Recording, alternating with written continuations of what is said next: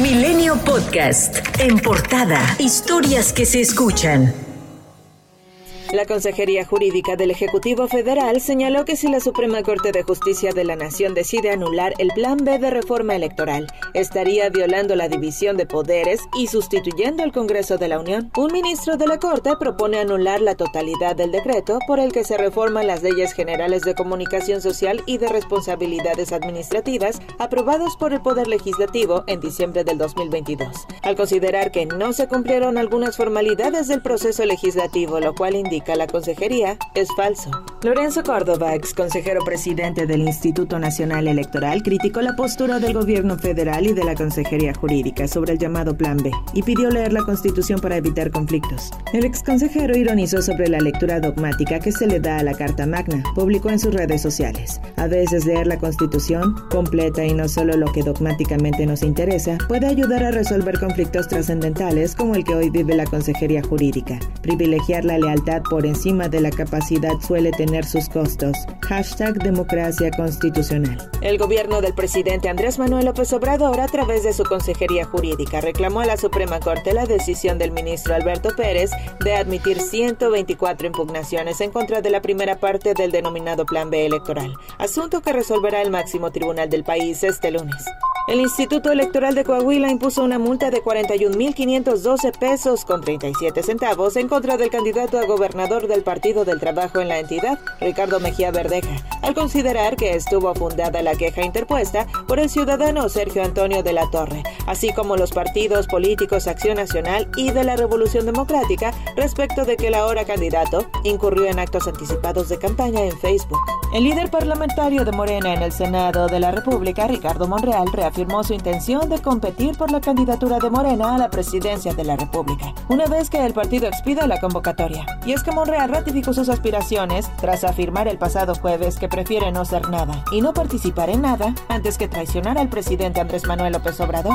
El presidente del Senado de la República, Alejandro Armenta, reconoció el esfuerzo y la tenacidad de los conacionales que radican y trabajan en Estados Unidos para apoyar a sus familiares que viven en México. Junto a alrededor de 10.000 migrantes poblanos, Armenta participó en la ciudad de Nueva York en el desfile conmemorativo de la batalla del 5 de mayo. Previamente, el legislador de Morena sostuvo una reunión de trabajo con migrantes mexicanos en Nueva Jersey. Ahí refrendó su compromiso para respaldar y promover los derechos y políticas públicas a favor de nuestros connacionales.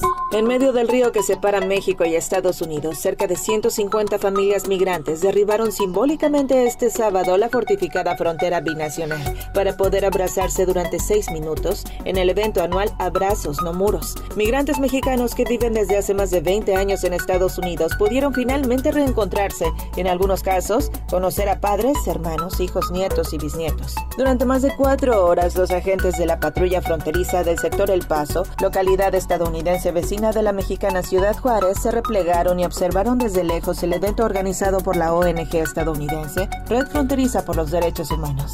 En la región de la Frailesca, en Chiapas, los productores de la organización cafetalera La Argentina han comenzado a recuperar las tierras degradadas para conservar sus bosques, por medio del cultivo sustentable de café bajo de sombra. Pero la extorsión que en la frontera sufren los migrantes que tradicionalmente trabajan en las fincas cafetaleras está afectando la cosecha de la cereza, por lo que la organización Rainforest Alliance México advierte que un problema de plagas de la roya y broca podría generarse si ese problema no se atiende. La defensa de Emilio Lozoya Austin aseguró que el monto de 10.736.351.7 dólares que el exdirector de Petróleos Mexicanos se ofreció a pagar por reparación del daño en los casos Odebrecht y agronitrogenados fue fijado por el gobierno federal y no por su cliente. Esto en respuesta a las manifestaciones que el presidente de la República realizó en la conferencia matutina del pasado 28 de abril, quien dijo que 10 millones era muy poco. El presidente municipal con licencia del municipio de Escuintla, Chiapas, Ángel Méndez Carvajal, falleció la noche del sábado debido a complicaciones en su estado de salud. Apenas el pasado primero de mayo, el edil solicitó al Congreso del Estado una licencia por espacio de 60 días para atenderse médicamente. El regidor de Morena del municipio de Coyuca de Benítez, región de la Costa Grande de Guerrero, Aurelio Terán Alvarado, fue asesinado a balazos en el poblado de El Pedregoso, al poniente de Acapulco. La víctima se encontraba en su vehículo y sus victimarios le dispararon en varias ocasiones tras estacionarse cerca de un puesto de comida.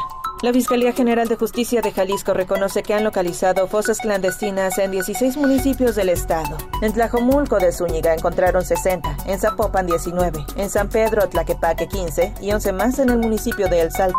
Una joven con reporte de desaparición fue encontrada sin vida al interior de un costal en el patio de una vivienda ubicada en el municipio de Apodaca, en Nuevo León. De acuerdo con información preliminar, el cuerpo encontrado corresponde a las características de Saraí Guadalupe Silva, de 21 años, quien contaba con reporte de búsqueda desde el pasado 5 de febrero. La familia Islas Montiel y los amigos de Alicia Esmeralda piden apoyo económico a los poblanos para solventar los gastos funerarios, trámites, traslado del cuerpo al municipio de origen de la familia y para el sepelio. Esto luego de que ella fuera hallada en un terreno baldío del municipio de San Juan Ixcaquixtla, tras la confesión de su pareja sentimental René Burgos, quien la privó de su libertad para después quitarle la vida. Familiares y amigos de Leslie Martínez Colín bloquearon la autopista México-Cuernavaca con dirección a la Ciudad de México para exigir a las autoridades avances en las investigaciones de la desaparición de la joven. Leslie, de 30 años, y Alejandro Triana, su pareja sentimental de 41, desaparecieron en el estado de Morelos el 30 de abril pasado. También el movimiento campesino siglo XXI marchó la tarde de este domingo hacia la capital del país desde Morelos, exigiendo al presidente de la República que se les pague un precio justo por sus parcelas. Y un grupo de motociclistas fue captado en video ocupando todos los carriles de la autopista México-Cuernavaca, con lo que no permitían el paso de vehículos. Usuarios de redes sociales compartieron las imágenes y criticaron que estas acciones ponen en riesgo a los automovilistas que transitan por esta vialidad federal. Ningún mexicano murió en el tiroteo de este sábado en la ciudad tejana de Allen, donde una persona disparó en un centro comercial y ocho personas murieron, según informó la policía local. El autor del tiroteo, quien no ha sido identificado públicamente, fue abatido por las autoridades locales como parte del operativo. Una falla en la computadora de la atracción mecánica fue la responsable del accidente de una feria de Nogales, en Sonora, en la que cinco personas resultaron heridas. Las víctimas están siendo atendidas médicamente y los gastos corren cubiertos por la aseguranza de la empresa contratada. El titular de Protección Civil Municipal, César Ruiz León, manifestó que si bien se realizaron los protocolos y se tenía presencia importante de policías y bomberos, la situación fue inesperada y se trató de una contingencia poco común. Milenio Podcast.